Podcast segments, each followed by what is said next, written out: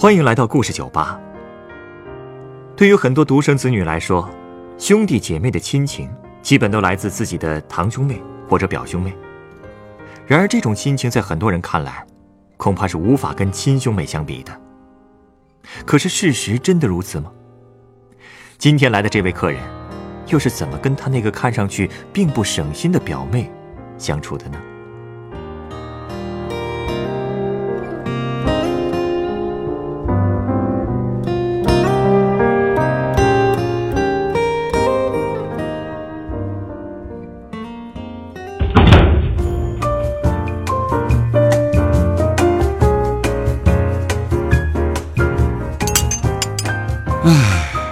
我这个表妹啊，让我打小就产生了难以磨灭的心理阴影，我现在想起来都不堪回首啊！有这么可怕呀？我跟你说，熊孩子，典型的熊孩子呀！啊，虽然那个时候我也不大吧，我也就是刚上小学，他还在上幼儿园，但但但是你说啊，让一个小学生都觉得是熊孩子的孩子，那得有多可怕吧？别急，别急。咱们慢慢聊，哼你别笑，我从头说啊。我们家呀是做买卖的，刚上小学的那个暑假吧，嗯，因为我的父母比较忙，都没法照顾我，于是呢就把我送到了我舅妈家过了大半个月。记得我刚到舅妈家的那一天，哎呦，我表妹那叫一个兴高采烈呀，把我跟我妈手里的拿的这个吃的啊全都接过去了。然后你猜怎么着？他竟然把那些吃的拿回了自己的房间，就再也不出来了。哼！这个时候我舅妈吧也觉得有点尴尬，一个劲儿的跟我妈说：“哎呀，小孩子不懂事儿。”他真是想全独吞了吗？他就是那个意思。你也别不信。送走了我妈以后，我吧就找了一个借口进了那个小丫头的房间。没想到啊，没想到。这家伙竟然把我妈给我准备的乳酸菌饮料全都标上了号码，今天喝几号，明天喝几号，人家都规划好了。嚯！然后呢，他还跟我约法三章，说什么“哎呀，少了一瓶就要跟我急”。我当时我就不高兴了，我跟你说啊，我当时我就我就我就记着，我跟他说，我说这可是我妈买的。嗯，小丫头也振振有词说。你吃我们家的饭，你就得听我的。哎呦，当时真把我是噎得一句话都没了。小朋友够横的啊！不过我觉得啊，说他横，说白了也就是没家教。如果我知道舅妈家里把孩子能惯成这副德行，我死也不会往那儿去住的。而且，抢吃的吧，这才只是个开始，我水深火热的生活还在后边等着呢。水深火热，是不是太夸张了？你要是觉得夸张，你听我往下说，你就知道了。这个小丫头吧，她喜欢玩骑大马，我呢就趴在地上给她当马。她呢还喜欢假装自己是富商啊，有钱人。我呢就趴那儿一动不动的给她当招财的大蟾蜍。她还要演富婆。我就得跟在他屁股后边，假装自己是一条贵宾啊，或者腊肠犬什么的。有时候我就问他，我说：“尊敬的富婆大人，你们家的大马、蟾蜍、贵宾、腊肠怎么都长一个样啊？”哎，这小姑娘还义正言辞地说：“你懂什么？我们有钱人就是喜欢整容。” 你看吧，现在你听起来都觉得可笑吧？可那时候我心里别提多委屈了。后来我们经常在一起玩过家家的游戏，当时在场的小孩这少说也得有六七个人，并且都知道我是他哥哥。可是呢，这家伙硬要我演他儿子。哎呀，我是永远都忘不了我那一句“妈”叫出来以后心里是有多难堪。可是能怎么办呢？我妹从小是娇生惯养，唯我独尊。我寄人篱下，无依无靠的，也只能鞍前马后，唯命是从了。再后来，他入戏是越来越深，这一句儿子就再也改不过来了。我舅妈是一连纠正了他好几天都没笑过，最后这称呼还让我妈给听到了。哦，他终于来接你了。是啊，盼星星盼月亮，可算把我妈给盼来了。我妈刚进门的时候，正好听见这小丫头在屋里边躺着大喊：“儿子，把五号饮品给妈妈送过来。”我能看出来，当时我妈整个人都不好了。不过对我来说，那天也是最幸福的回归日啊！我见到我妈的一瞬间，脑子里回想的什么？你猜猜？什么？妻子之歌。哎呀！你可知满口不是我真心。我离开你太久了，母亲。我跟你说，我当时差点就哭出来了。我还发誓，发什么誓呢？我再也不来他们家了。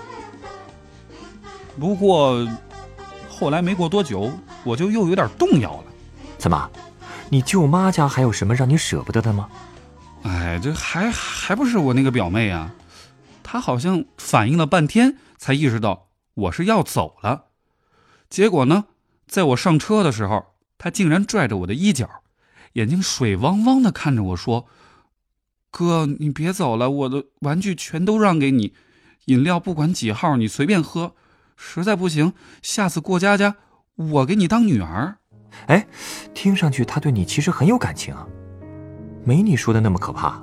所以啊，我竟然真的犹豫了一秒钟。当时我就感慨，这是表妹跨出的一小步，也是我革命获得胜利的一大步呀。不过我其实也就犹豫了一秒钟，毕竟要开学了嘛。上车以后，我听见表妹在外边发出了惨绝人寰的哭声。好像在他眼里啊，我这一走跟死了没什么两样，所以他愿意把自己拥有的最好的东西拿出来留住我。所以我忽然改变了主意，如果有机会，我希望还能来。那你后来又去了吗？嗯，没有。哎，其实也不是不想，而是家里出了事儿。不到一年，我们家的生意就赔了一笔。不小的钱，而这个本钱呢，大多数是跟亲戚朋友们借来的。一时间，我们家不仅家徒四壁，而且亲戚朋友之间也是闹得鸡飞狗跳的。很多亲戚呢，也因为这事儿跟我们断了来往，我也就再没见过舅舅他们一家了。慢慢的呢，我小学毕业，上了初中，也认识了很多朋友，也经历了很多事儿，也就呢，逐渐忘了家里那些乱七八糟的事儿了。直到有一天，我看到我同桌啊，拿来一瓶小时候我妈常给我买的那个乳酸菌饮料，就我小时候说的那个，嗯，才突然又想起那些往事。我就发现啊，我连我表妹的模样都快记不清了。这么多年过去了，你家状况应该好些了吧？嗯，还没有和亲戚们恢复往来吗？其实之后那些年呢，我爸妈也慢慢的把亏的钱都赚了回来，该还的钱也都还上了。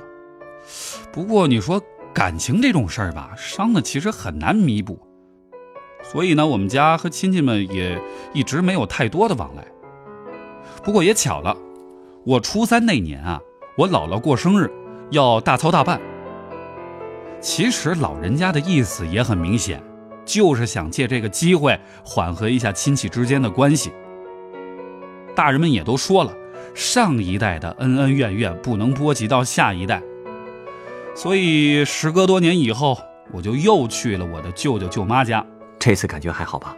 嘿，他们家那房子首先重新装修过了，也换了家具，和小时候的记忆里边想的那个完全不一样了。见到表妹了吗？我听大人们说话听了好长的时间，门口忽然走进来一个小姑娘。这个小姑娘吧，特别瘦，背着书包，低着头，一脸的严肃劲儿。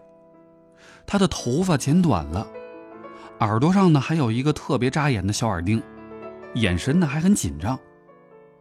我舅妈当时赶紧迎上去，指着我问他：“哎，还记得你表哥吗？小时候还一块玩过呢。”哎，没想到他竟然一脸茫然问了一句：“你是谁呀？”啊，真不记得了？我也很意外呀，我就赶紧笑着问：“嘿。”你不记得我了吗？我是你儿子，大马、蟾蜍、贵宾和腊肠。可是他当时看我的眼神，就跟看个神经病似的。我舅妈也很尴尬，就让我去表妹的房间跟她聊聊，叙叙旧。进了她的房间，我发现，好家伙，她梳妆台上可都是化妆品，墙上贴着非主流杀马特的海报，上面写的一句话，看得我是心惊肉跳的。写的什么？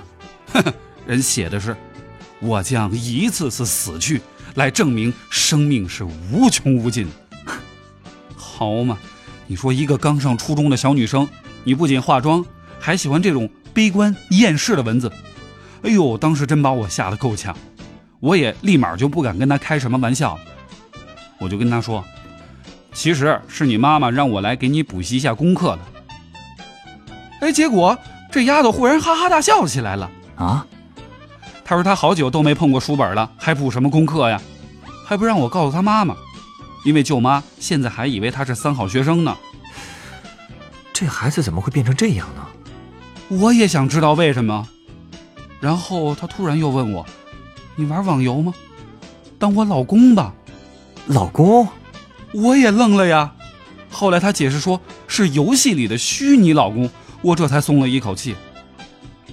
他看我什么都不懂，就笑着说：“既然你什么都不知道，但好歹是个男人吧。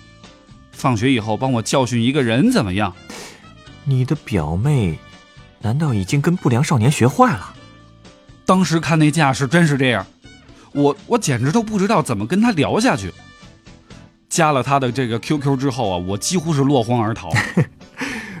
回去以后，我上 QQ 看他的资料，发现他的签名是“我们的爱再也回不来”，这是一句多么悲伤的情诗。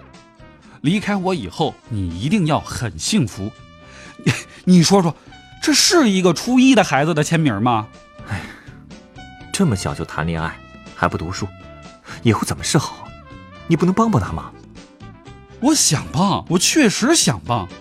不过你帮他，你前提是你得了解他，我得知道他的生活到底是什么样子。所以呢，我也开始慢慢的弄懂了网络游戏里的那些事儿，也会和他聊聊天儿。我呢，还告诉我舅妈要好好看管表妹学习。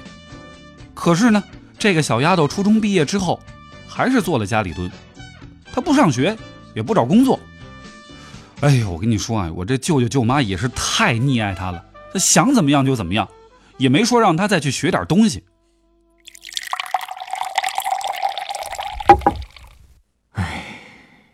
这样下去的话，以后他怎么生活呀？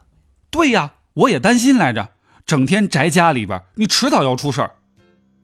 果不其然，我高考完事儿以后，有一天他招呼都不打就跑我们家来了，头发就是那个海报上那杀马特那造型，衣服也是那种什么所谓的什么的特炫酷什么，哎呦我我弄不懂，还背着一把大吉他。我这么一打听才知道，这丫头已经两天没吃饭了啊！从家里偷偷跑出来的，身上一分钱都没有。为什么？为什么？他说他喜欢上了唱歌，打算参加个什么什么选秀节目，梦想着出名儿。他父母反对，结果他还生气了，说自己从小到大除了玩，没有一件事做得好。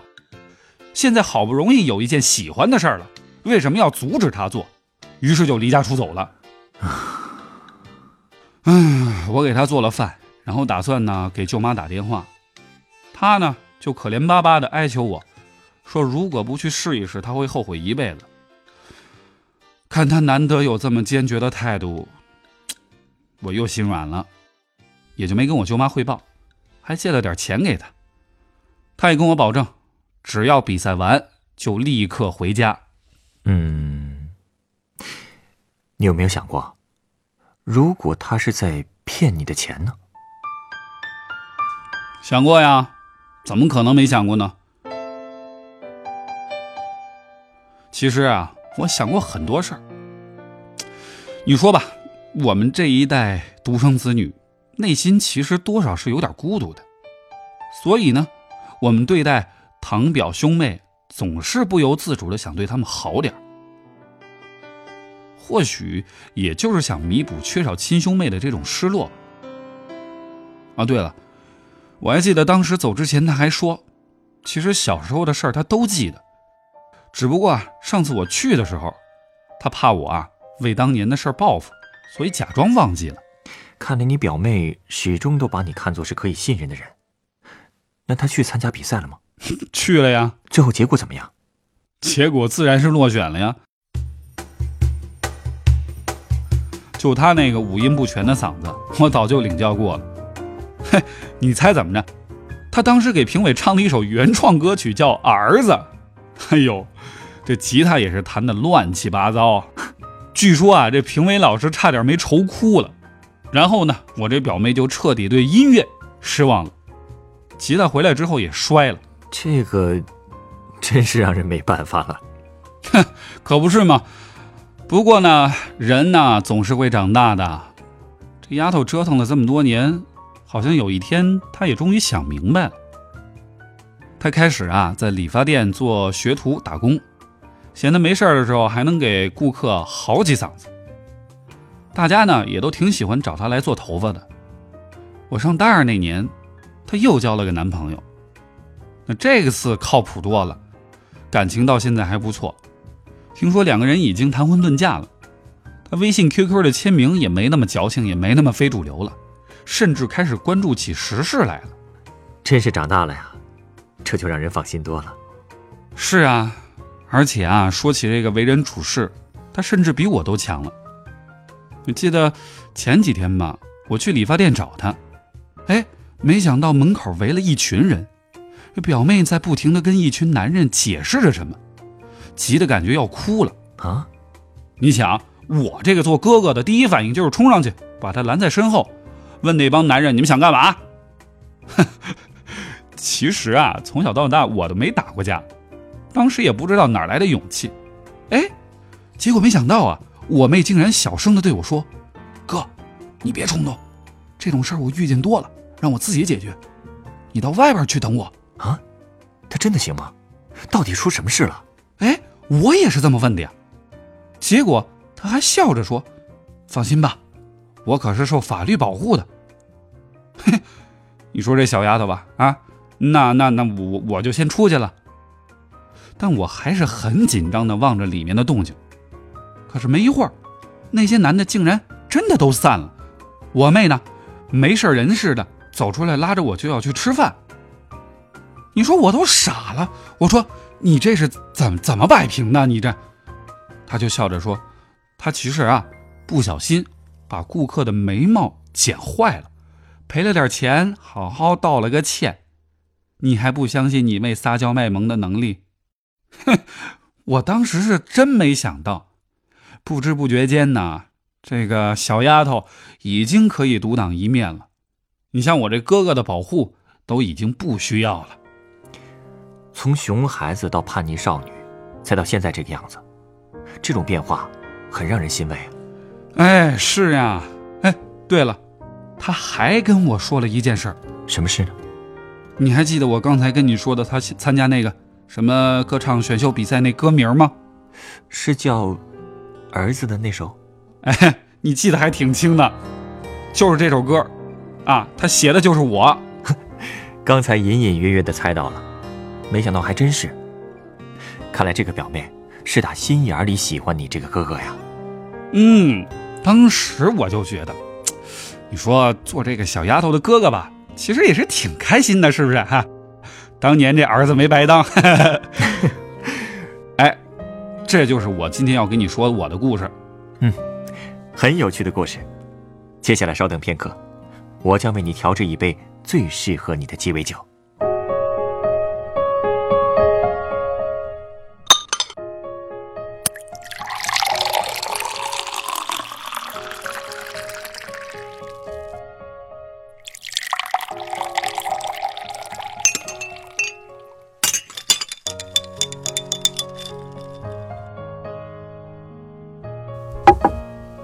这是你的酒，你可以先尝尝看。嗯，感觉有点辣，你这酒度数有点高吧？不过你说这辣味里边还带一点橘子的甜香味道，嗯，好像还有点苦，是不是？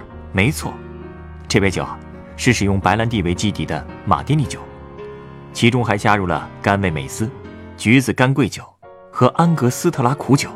哎，你为什么给我调这杯酒呢？因为这杯酒的名字叫年轻人。你不觉得它的口感就像是青春的味道吗？有些辛辣刺激，有苦，也有甜。可能一些人在年轻的时候，多少会因为迷茫或者寻求刺激，走一些弯路。这样的路走起来，其实也是很辛苦的。好在青春的好处在于，允许犯错，还有改正的机会。更何况，大多数人身边还有着关心他们的亲人和朋友。就像你，我想你嘴上说受不了这个妹妹，但当她有什么不好的端倪的时候，你一定不会袖手旁观的吧？而一句发自内心的关切，真的会影响一个人的一辈子。或许，作为独生子女来说，生活中确实会有些寂寞。然而，这并不意味着这一代人的青春就没有味道，不是吗？嗯，你说的对。哎。今天我要是带那个丫头一起过来就好了。下次啊，下次，下次我一定带她来。到时候我们俩要一起为这个你说的这什么年轻的味道干杯。